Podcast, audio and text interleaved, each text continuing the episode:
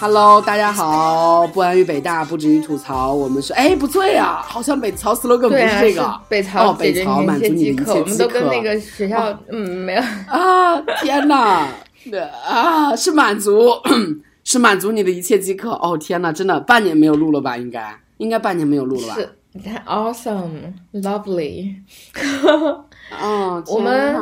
半年没有录节目的人居然没有垮掉，这三个我们的节目就还需要垮吗？垮得下去吗？不是已经就是，你就躺在地上，你怎么 摔跤呢？没有没有底线了。嗯，啊，没有吗？这次节目是春节的大年初二，然后我们祝大家大年初二，哇塞，初二喽！祝大家猪年猪里猪气，猪头光宝气。哎，我现在在。东京，然后我这次是我第三次来东京，每次来都有新的感受。这次来的新的感受就是，妈的，东京的真的好贵啊！东京真的就是我们原先你规划的东京，我们一个人 A 还不到，我们玩了十天还不到一万块钱，对不对？妈的，老子这次来住宿都花了我将近两万，你知道多可怕吗？而且我他妈住的是一个很破的凯悦，就是。我我真的觉得东京的奢侈酒店真的完全比不上中国，我好想念中国。就是我跟你们说怎么比不上？第一个，我现在坐的桌子就是一个像我家一样的这种简陋的圆桌，然后当然窗台的 view 很好啊，但是。它真的就是圆桌，然后摆了一个凳子，就叫做客厅的桌子了。然后它的所有设施都是旧的，可能就是七八十年代的那种凯悦吧，就特别可怕。韩国也是那样的，当然他们就是，嗯，服务还是特别好的。但是我觉得就特别可怕的是设施老到一逼呀，就是真的老到一逼。当然有值得称造的地方，就是就算它老到一逼，它其实游泳池和健身房也非常的好，就很很简洁，很。就怎么说呢？就是很干净吧，我觉得会让人心情很舒适。但是，第一个价格很贵，第二个老道一逼，特别可怕。你知道价格多贵吗？我他妈住的是一个乞丐房，一千八一晚。Oh my god！老子真的是。不过我我想，对，你知道，就是我想去伊豆，你知道吗？我想去伊豆，伊豆的舞女那个伊豆，我查了一下，伊豆万豪，别人说是一个超级 low 级的万豪了，就是在那个地方的万豪，你知道要多少钱吗？四千块人民币一晚，妈的！哦，我来 make some comments，就是其实这真的是国情决定的，你们这种中国有钱的暴发户，就是呃开玩笑啦，就是是。在日本不是不是说在日本是穷逼。首先第一个在日本，你想就是这种岛国嘛，尤其在京东这种地方，就是寸土寸东京这种地方，就寸土东京东京东京东京东京这种地方，寸土寸金，就是它的面积不会太大，而且你想别人就发展的早，就是其实我觉得我去任何就我去的地方很少啊，但是在我去过的那么。呃，四五四五个国家，四五六个国家里，就是只有中国是这么新且这么大且这么豪的，它的那个就是可发展的空间本来就好。而且其实我觉得，其实中国现在也在转向一个像经久耐用的这种方式转变的，就是我们其实之前的楼宇或者你看这种，嗯，不说大吧，就是一栋楼的使用寿命非常的短，十年。然后就扒下来干新的，但其实这个在以后就是大型城市发展是不太现实也不太可能的，因为它涉及到，它不是说这个建这个楼有多贵，而是把这个楼拆掉是非常贵的，就是你你要动这片土是非常贵的，所以经久耐用是一个，首先它是一个环保，其次它也是一个经济，最后它也是一个比较正常的选择，只不过因为在中国我们我们卡的这个点儿，呃，刚好是前三十年可能大家都是打各地都大兴土木，然后什么事情都很新，尤其是你去。你比如说北京这样的城市，你去住一些很好的酒店，其实已经，比如说凯宾斯基这种，就是真的已经非常旧、非常老了，但它依然是非常好的。但是因为它旧，所以就显得不好。但这种经久耐用其实是一个必然啊。以及日本还有香港，你去这种，我觉得是中国的中国的后发优势导致的。对，就是其实很多大城市已经很少有新酒店了，新酒店必然会比老酒店住的体验要好很多。我我在成都去住那个瑞吉，我花了一千四住了一个套房，然而还没有我花七百块钱住成都二零一七年的首座万豪体验好，就是会产生一种体验的倒挂，但是价格体系有没有恢复过来？对，啊，真的是，这是第一点感受。天呐，哎，我刘，我这次去日本的时候一千八乘以十，哎，天呐，心疼。所以刘老板，你你在东你在日本就是 除了体验酒店有别的项目吗？我昨天看到你说服务是哪一种服务？你觉得日本还不错？我我我跟你说一个事儿，就是我他妈在节目不是呃和我朋友去说我们去韩国的时候，我服务我朋友去享受那个服务吗？对吧？然后好巧不巧，我在日本也享受了这个服务，就是我 和我朋友，然后我围观他，然后呢，我我我我跟你说，我跟你说，听完我讲，听完我讲，就是听完我讲，韩国我朋友，我说我朋友，我说的可能太惟妙惟肖了，然后可能有一些不知真相的观众就以为是我，然后他妈的好像有一些还是我的 VC 同行，然后就跟我老板说了，他说，哎。刘思怡啷个在韩国还搞那些不三不四的哦，然后我老板就非常郑重的打电话跟我说：“刘思怡，你还是要注意哈你的个人生活。虽然我没得权利管你的个人生活，但是你还是要谨言慎行，我在保护你。”我当时听得我一脸懵逼，我说：“这个信源好像只有电台里说过，难道电台和我真实的职业生活的人有重合吗？”在此警告各位，如果说你他妈是 VC 的话，赶紧毙掉，谁让你听我的节目的？妈逼！VC 不许听北曹。哎呀，其实，妈的，当时把我吃了已经，你知道吗？多可怕！天呐，个人生活和网络生活完全重合。操，就他妈有这个人，而且还是认识我老板的人。天呐，我老板就当时就马上回绝他，这是他的私人生活，无权管理，我们也不讨论了。对我老板还挺保护我的。对，然后反正就是对，再次重申，那是我朋友的经历，这次也是我朋友的经历。天呐，听他描绘，简直他妈的要炸了。他说他真的要炸了，他还偷偷拍了一个视频，待会儿给你们发。天呐，我看了一下，那个 那个那个人还挺帅的，那个人真的特别特别帅，那个人，那个人简直应该是他找的人间人间极品了吧？可能他跟我说，就是他回去都找不了北京的了。我觉得他好的，这是这是在日日本的经历吗？你朋友在在日本的经历。对，就是昨天晚上，我和我朋友，我和我朋友本来逛街嘛，然后就呃，我们就是三四点的时候到了凯悦，然后我们先去健了个身，健了身之后就下去吃了个饭，哦，我们还围观了日本一群大叔，真的，他喝一大瓶的酒，两个人喝一千毫升的酒，全他妈喝的醉嗡嗡的，然后再出去就本地的 local 的酒馆，我们吃了个饭，然后回来之后百无聊赖，我朋友就拿起电话预约了一个，对，预约了一个 massage。然后那个 massage 特别高端，我跟你说，我操，日本下雨了，妈的，雨下的还特别特别大，妈的，老子还去不去？还是要出去的。对，然后我跟你说，那个朋友就，那个朋友预约 massage 的时候特别艰难，因为日本人的英语实在是太烂。嗯，然后。预约了嘛萨吉，他就兴趣冲冲的等在门口，酒店门口就等了，等到九点。我在房间，我在房间嘛。我们为了节约，所以说其实是双床房。我待会儿进行服务的时候，其实我是出去了的。然后，然后，嗯，他们他带进来，我觉得我自己看了一眼，非常的惊艳，而且特别有礼貌啊。他跟我详细描述了一下这个服务流程，就是特别可怕。就是中国的服务，如果说两小时的话，只要让你就是 come out，其实这个服务就标志着 finished。然后日本不一样，你知道吗？日本是说第一个，你是选择在他们那儿 host。还是在你的 hotel。如果说在你的 hotel，其实是更便宜一些的，当然要加 traveling host。然后如果说在他们的 host，还要加房费，这第一点。第二点，两个小时满打满算必须要坐满两个小时。两个小时中，你可以约他去看电影，可以让他和你睡在一起，可以让他帮你撸，可以让他帮你做任何事情。而且日本的网站，他给我看了一下，我的妈呀，特别可怕。就是无论是 for girl and 还 for boy，其实他们都会有能做和不能。能做都会把它字段化，就比如说 for boy 的，他是说，嗯，你能当 button 吗？然后能当 top 吗？能 b s 吗？能 b m 吗？然后能够去 suck 吗？然后能够去 swap 吗？啊，好像有七个字段，然后都打勾勾或打叉叉。天哪，方便你做选择。然后每一个卡斯，你知道吗？他们网站叫 卡斯。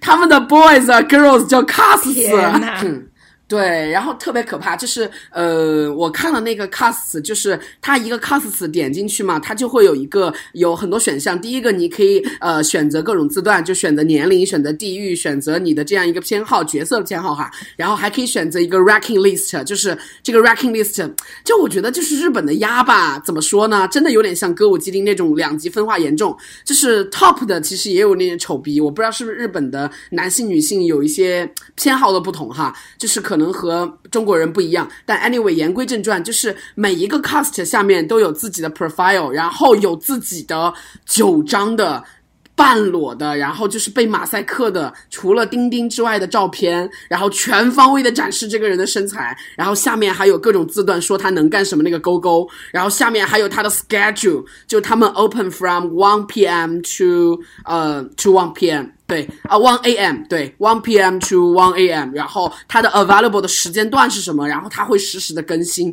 然后他还告诉你，如果说你要 order 它，然后有三种方式。但不满的是，他妈的根本没有 I.M. 级别的，就是只有电话是非常快捷的，其他都他妈是说 mail，然后还他妈什么嗯寄个快递什么的，老子他妈就日了狗了。就是我朋友跟我说这些时候，我简直他妈的想笑。他说还可以发个邮件，然后等他们回一下。但是我想说。说的是这个消费场景难道不是及时的吗？难道不是触景生情的吗？我很难想象一个男性或者女性他妈的做个爱还要预约三天的。可是难道邮件不是可以秒回的吗？哎呀，他的那个邮件的意思就是说你还是提前几天，而且听他的那个文案的意思也是说，就是邮件不太能秒回，所以说如果说你。万不得已一定要要，那你可以打电话，但尽量不要打电话。他打电话的推荐指数是一星，最补星的是邮件。我就难以想象日本人民的性生活的煎熬程度。他妈的预约一个东西还他妈要三天以后，是啊。Anyway，我就继续说了。然后我这个朋友就嘚吧嘚吧嘚的预约了九点，我就陪他去酒店门口等了一下。嗯。我们等到了九点之后，我看到他真的就是提着一个包就来了，呃。我朋友后来跟我转述说，第一个，呃，这个男的他是九二年的，然后他是 part time，然后呢，他自己的爸爸是一个公司的老板，但他还是要做这份工作，而且他是有女朋友的，他是 straight guy，呃，然后他自己的工作其实是，呃，一边帮他爸爸的公司，他爸爸的公司是一个外贸公司，所以说会经常去上海，他会讲一些中文，呃，然后他自己的 part time 的话也会赚很多钱，他跟我说一天最多。就是我们后面后面事后我们就一起送出来聊天嘛，我就特别特别想把这个特写写进写进一篇文章，妈的，真的特别可怕。就是他，我看他后面皮肤有点干燥，我说为什么？就是明显的干燥，就是穿上衣服也可以看到后面头发后面是白的那种，就是起皮的。我说为什么？他说洗澡洗太多了。我说你天天洗多少澡？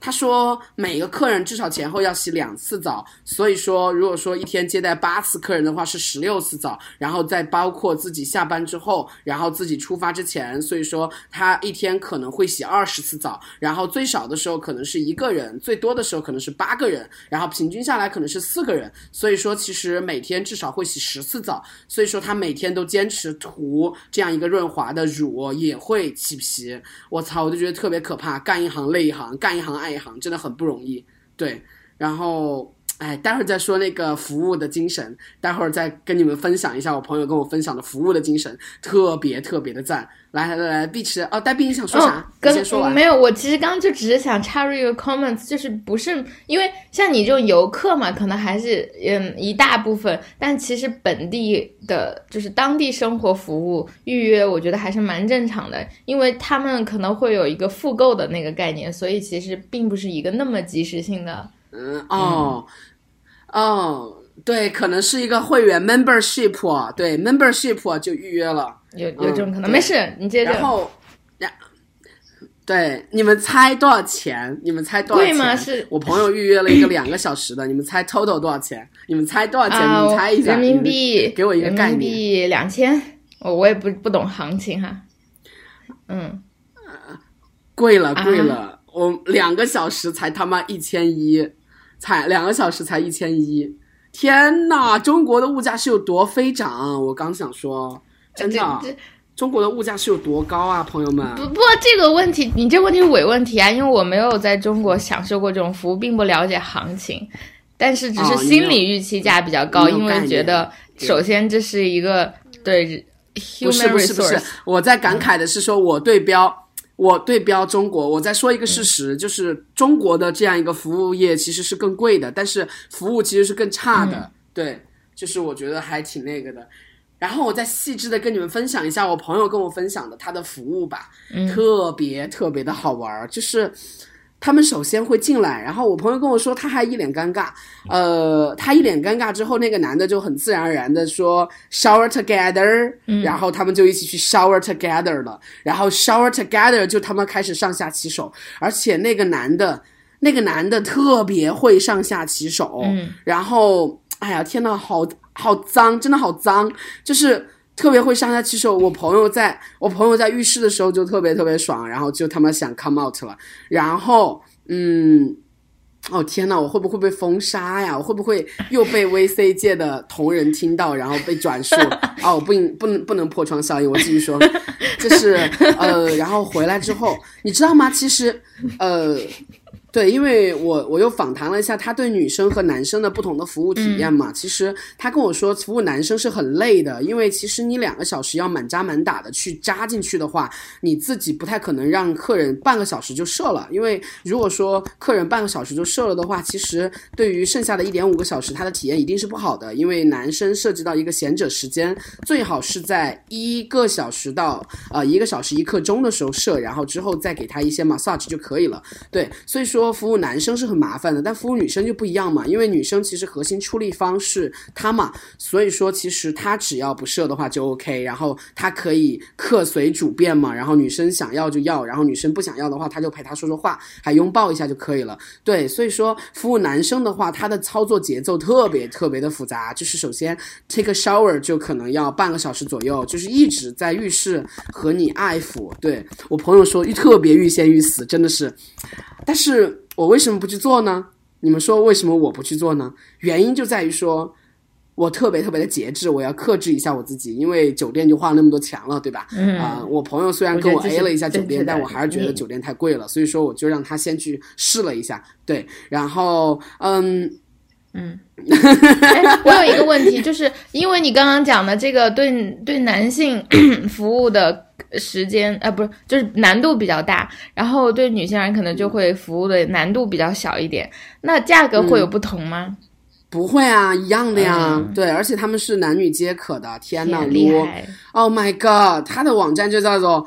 Boys Connection，Oh my God，天呐，他的那个网站名叫 Boy Connection。呃，为了为了防止广大青年走上呃走上那个歧路，我就不说他的网站域名了，你们自己有检索能力的可以自己去搜一下。对，但是哎呀，我真的觉得我朋友那个眼神，出来那个眼神让我非常陶醉，真的让我跃跃欲试。所以说哪一天我们 A 一个吧，你知道吗？特别可怕，他他那个网站我认真阅读了一下，他还有一个就是一个什么。这样一个注意提醒，然后有一个有一大堆的 list，第一个就是交通费嘛，然后第二个就是你可以让他干任何事情，你还可以选择会面的地点是 hotel 还是说呃在一个咖啡馆，然后你还可以带他去看电影，你还可以让他做任何事情，只要呃那个字段里有都可以。然后第三就是呃你还可以去。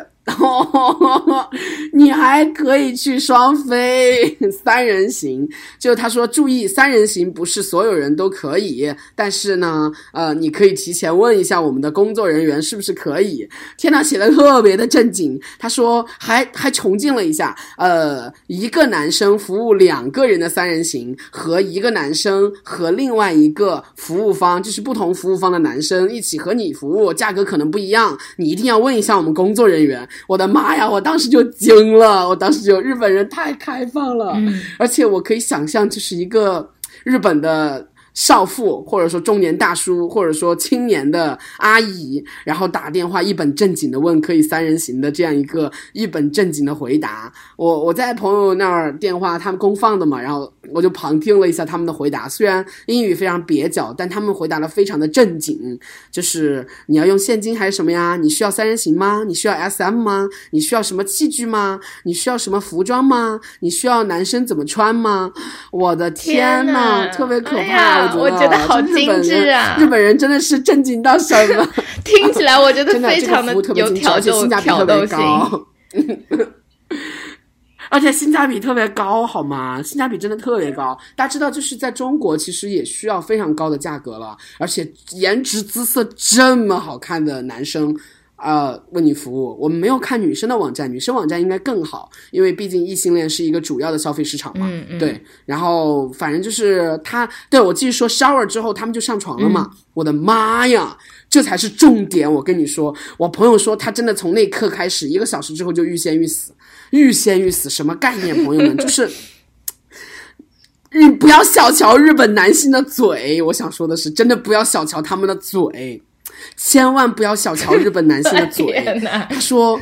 真的是上下其手加上下其嘴，就是把他的那个性器官舔的非常的到位，而且就是从未体验过的快感。他跟我说，就是说的我他妈的就心旷神怡。嗯，怎么说呢？就是嗯，他你知道，就是日本就是男性其实呃除了精液，还有一个非常非常奇妙的东西，就是男性也可以潮吹的，你们知道吗？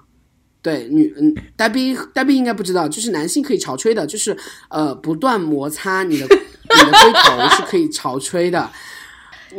警察叔叔，这是开往幼儿园的车吗？都是弦子。